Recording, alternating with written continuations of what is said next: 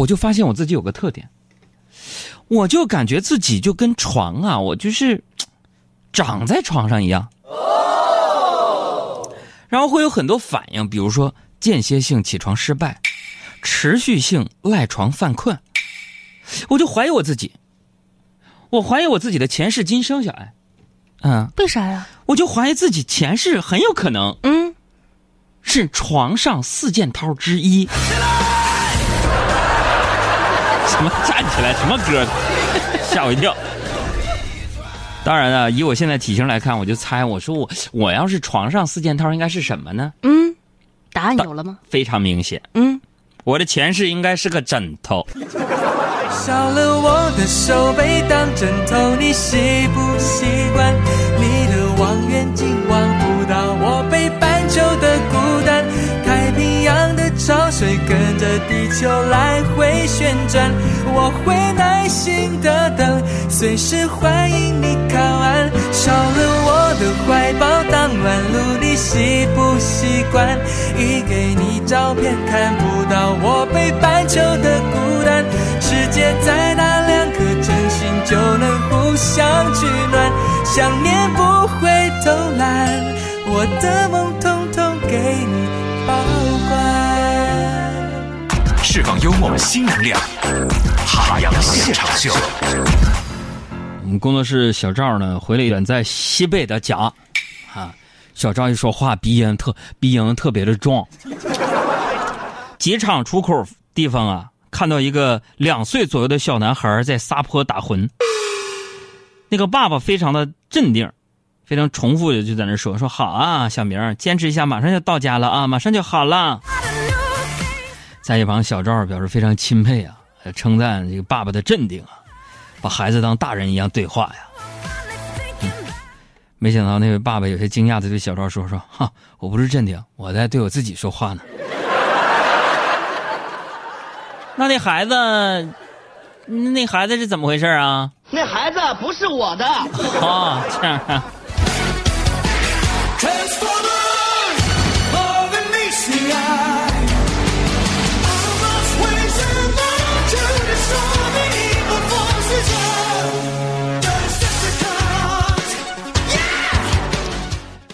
中国有句俗话叫“虎父无犬子”，是吧？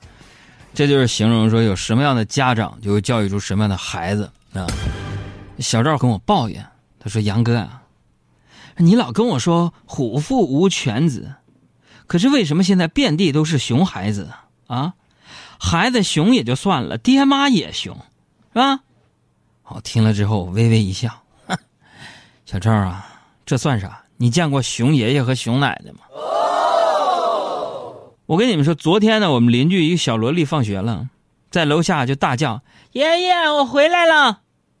啊，他爷爷就在那答应：“哎，我在家呢。”这时候啊，小萝莉华丽丽的来了一句：“我不相信你在家，你把头伸出来，我看看。”没想到他爷爷还真把头伸出来了。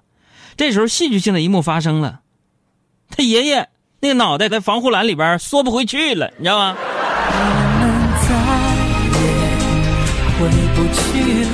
看见这对活宝，我瞬间我就凌乱了，你知道吗？你就说也奇怪啊，你说熊孩子这个神奇的生物，确实是给很多朋友造成了不少困扰和心理阴影。你看啊，就连所有的洗衣液、洗衣粉的那个广告，是不是三十秒里啊，大概总有十五秒是熊孩子在闯祸，似乎在告诉我们这样一个道理，就是洁净的生活环境，最优的解决方案不是洗衣粉。是不要小孩儿。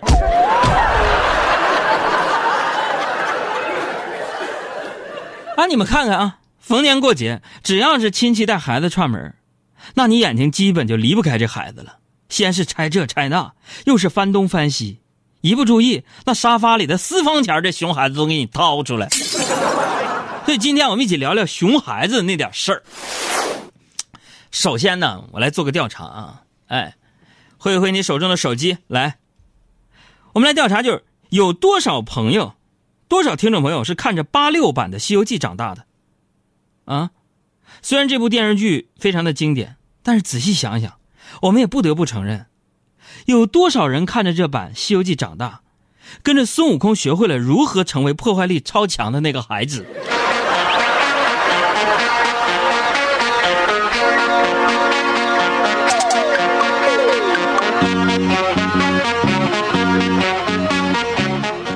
呃，最近呢，有一位微信网友就跟我提问说，熊孩子来我家，总想残忍对待我，呃，残忍的对待我养的小花猫怎么办？就这种问题，很多人都提过，是吧？其实破坏我的小花猫怎么办？我的这小狗怎么整？就面对这样的问题呢，我通常会给大家这样的一个建议：第一呢，就是你默默的在猫的头上写下一个王字；第二呢，二话不说，送给熊孩子的母亲一套祖传的。小学奥数真题讲练，第三，最后的杀手锏，马上转告小猫的爸妈，说有人欺负你家孩子了，赶紧抄家伙。别以为你长得帅，我就不打你。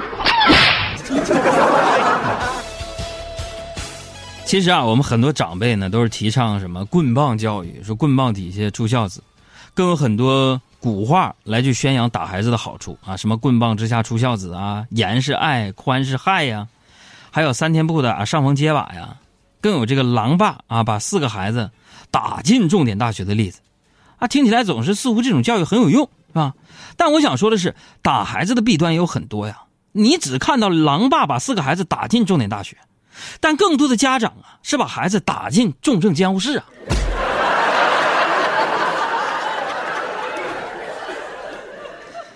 说到这个打孩子，我觉得最直观的危害是有的。就是啥呢？会给孩子造成心理阴影啊！你想，我小时候被我们家老爷子打过两回，现在我回家我都不能看他扫地，真的。老爷子一拿笤帚疙瘩，我下意识就往外撩，这身体不经受脑子的控制。老爷子一看也着急啊，一边追一边问：“海洋，你干啥呀？”我说：“我出去冷静一下。”那老爷子一听更着急了，说：“你给我把毛衣穿上，冻坏了我。”打死你啊！再回头一看，我人影早没了。但这就是内心心里的那种伤害啊！我跟你说，但是这种伤害也带来了我一个某一门课程的成绩好，百米十二秒五，谁也撵不上。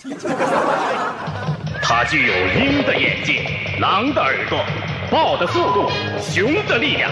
记住，真正的速度是看不见的。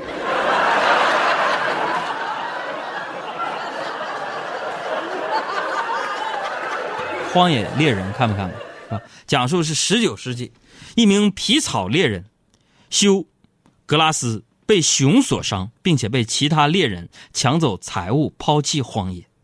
那猎人经过痛苦的奇迹存活之后，开始复仇的故事，讲的就是荒野猎人。那简单说来，就是那个狂虐主角小李子荒野求生真人秀的那个电影。朋友们，你看小李子与熊共舞，烧烤自疗。坠河落崖，马革裹尸，那真是每个毛孔都在井喷说：“我惨不惨？我拼不拼？你好意思不给我小金人吗？”就这个意思啊。风景壮阔，故事完整。这古有武松打虎，现有小李子斗熊。看过《荒野猎人》之后啊，小李子和熊搏击那一段让人记忆非常深刻。故事中的小李子，用他的惨痛经历告诉我们。熊孩子不是最可怕的，熊家长才是。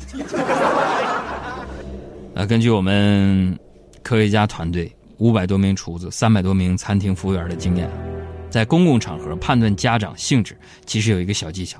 比如说，孩子在玩耍的时候喊“小心别撞着别人”，啊，这样的大人多半靠谱。玩耍时候喊“小心别让人给撞了”，这个大人那是熊家长的概率非常的高。为什么？是我，到底我是做错了什么？我记得我小时候啊，就有一回隔壁家里边着火了，场面大乱啊！我在睡觉，就听到喊声，没太在意。突然，我爹冲进门来，就大声嚎道：“说儿子，别睡了，快醒醒，赶紧下来！”朋友们，你们以为这是结局吗？我迷迷糊糊下楼的时候，老爹又来了一句：“快，隔壁家着火了，快去看！不看，一会儿一会儿火就灭了。”我到现在都忘不了邻居看到我们父子俩的那个眼神儿。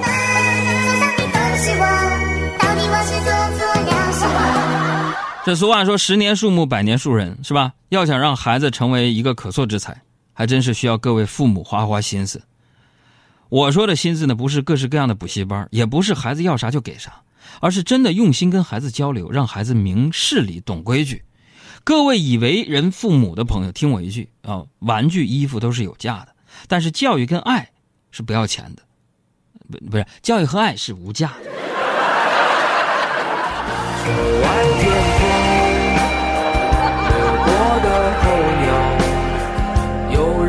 想起你这一刻的情景。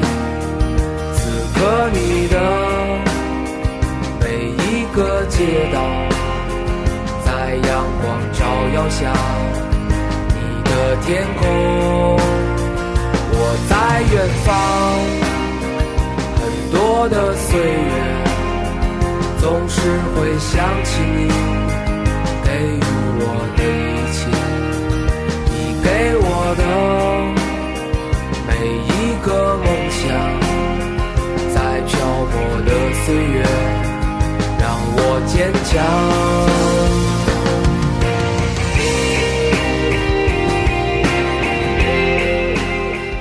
大家好，我是雷佳音。城市上空最没有压力的声音，就在海洋现场秀。开车路上的快乐陪驾，海洋的快乐生活。片儿，我总结了一下，妈妈分有很多种，有漂亮出众的妈妈，有温柔贤惠的妈妈，有聪明能干的妈妈，以及我妈妈。我妈不同的年龄阶段对我的那个评价呀。妈妈高估你了 我这么说呢，不代表我觉得我的妈妈不漂亮、不温柔、不可爱，而是我妈在我心里边就是对最特别的存在，我就很难用某一种形容词来形容我妈。这昨天中午拎了点菜回家嘛，我打算由我来做饭，没想到回到家的时候，我妈已经在厨房里边开始忙碌开了。朋友们呐，我妈已经六十岁了，我看着我的妈妈忙碌的背影，我突然发现，我不知道我什么时候啊。我妈妈的头发已经花白了，我以前没有意识到啊。顿时啊，朋友们啊，我那个鼻子一酸呢，我这眼眶啊就被浸湿了。我看着我妈的花白的头发，我心里边不好受。这个时候啊，我妈转向我就说了：“哟，海洋啊，回来了。”我说：“是的，妈妈。”杨啊，你看，你看我这头发是昨天我你妈我刚染的奶奶灰，酷不？另外，海洋啊，早晨吃饭的碗呢，我还没刷呢，扔在水池子里了。一会儿你做饭之前，你你把碗给我刷了呗。怎么样，各位，没骗你们吧？如果你们觉得你的妈妈对你不好的话，想想我吧。我的母亲在我的世界当中。就是最死板时候特别的一个存在。你就是我要遇见的特别的人。各位啊，根据我这个性格啊，你们也应该能联想到，就是我爸妈的脾气秉性是吧？别看我在节目里边我伶牙俐齿的，但是回到家之后啊，让我妈虐的还跟个小学生似的。其实我的妈妈呀，跟大家的妈妈也有很多共性，是吧？就记得小时候啊，我妈第一次从我身上闻到烟味儿啊，问我说：“是，海洋是不是抽烟了？”我就拼死我就否认，咱不能承认呢，承认那就是一顿毒打呀，挨说呀。然后我妈说：“说，哎呀，海洋你都这么大了，抽就抽吧，妈又不说你。”完了那时候想，这妈不赖哈，我就招了，我说妈我抽烟了。结果朋友们，我妈真是一个说话算数的人，人家说不说我就没说我，一顿胖揍。差点没打死。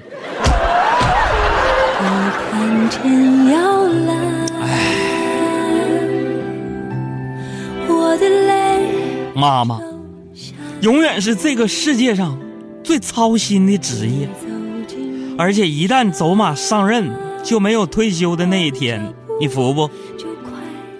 妈妈这个职业不加薪也不提干，不能评职称，也不能发表论文。妈妈手下带的人越来越多，妈妈干的活也越来越多。当我们还是一个小孩子的时候，他们需要照顾我们健康长大，然后再回答我们提的一些非常有技术含量的问题，比如说“妈妈，我是打哪儿来的？”就比如说这个问题呀、朋友们，据统计说，七零后、八零后孩子得到的答案基本都是说我从河里、从垃圾堆里捡来的。九零后的孩子大多是充话费送的。至于零零后，我猜以后我当爹的时候，啊，可能回答说你是从网站上下载来的。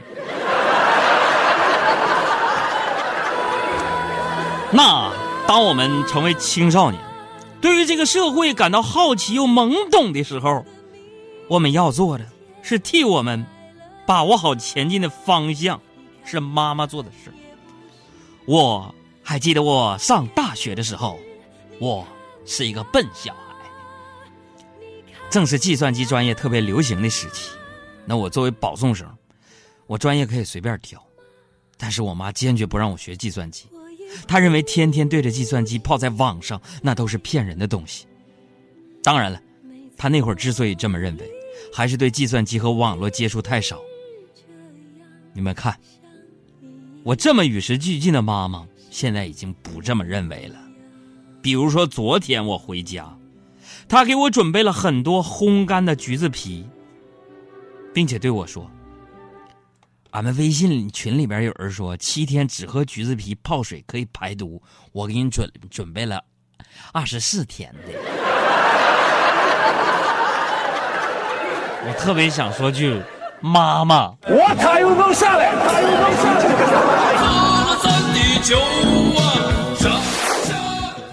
那后来等我们长大了。离开他们身边了，妈妈又要开始学习电脑，用智能手机，为的是追上孩子的步伐，能更多的了解孩子的生活。我依稀记得，我刚给我的妈妈买智能手机的时候，她很排斥，觉得我花好几千块钱买个手机是有毛病，是乱花钱。那现在呢？会用了，但是完全离不开了。我回家一个很重要的议题，就是给他处理手机的各种问题。所以你们看，这就是妈妈的逻辑：你有病，都怪手机；手机有问题，都怪你。我是你们未来的孩子呀！我要从二零四二年穿越时空过来看你们二老啊！三十年了。我一直在找寻生命的起点，我此行的目的，就是要看看是怎样一位伟大的女性能把我孕育出来。当我越多的欲望变黑洞，当我茫然的眼神变空洞，当我的热情被时光没收，我的灵魂感觉需要被拯救。故事的发展可以被预料，浪漫的结局没什么情调，孤单的老去实在太无聊。我想跑，我想跑，我想跑，妈，我不想长大，我的妈，世界不像话，我的妈，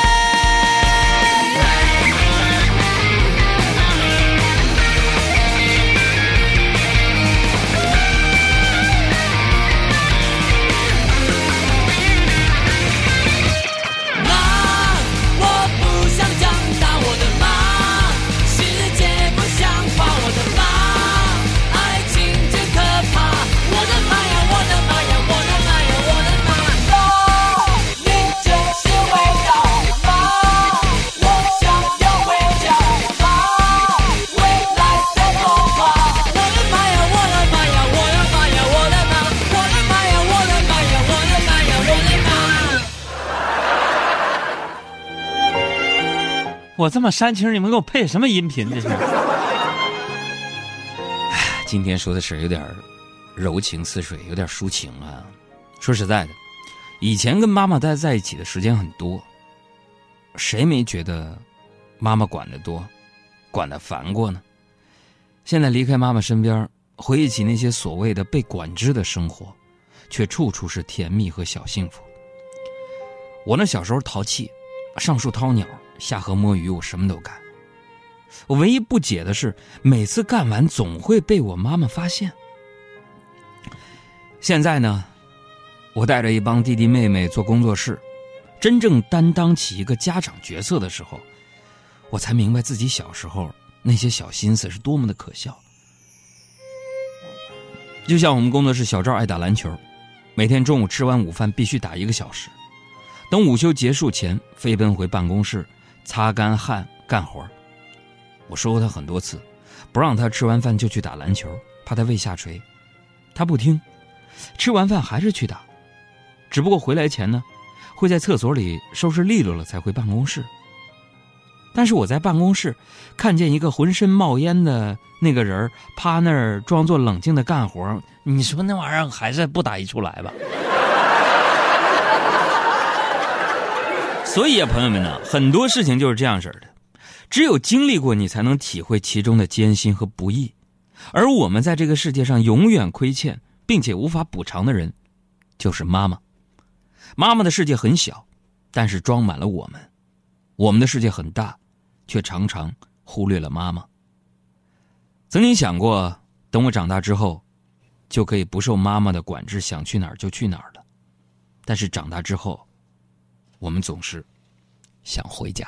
就算什么都没有，什么都没有，我也能像一头奔跑的犀牛，向家的方向行走，一直行走，挡不住，挡不住思乡的愁。我要从南走到北，我还要从白走到黑，我要让人们都看到我。是妈妈熬的小米粥，乡愁就是爸爸喝的二锅头，还有那榕树下晒着太阳的大黄狗，有谁路过他都懒得抬头。这一切都是我要回家的理由，它支持着我走到了小村口，眼泪明明在眼中不断往下流，可一阵阵暖意却上心头。这里有我的所有，来年还得往家走耶。我要从南走到北，我还要从白走到黑。我要让人们都看到我，但不知道我是谁。我要从南走到北，我还要从白走到黑。我要让人们都看到我，但不知道我是谁。我要从南走到北，我还要从白走到黑。这里有我的所有，来年还得往下走。这里有我的所有，来年还得往下走。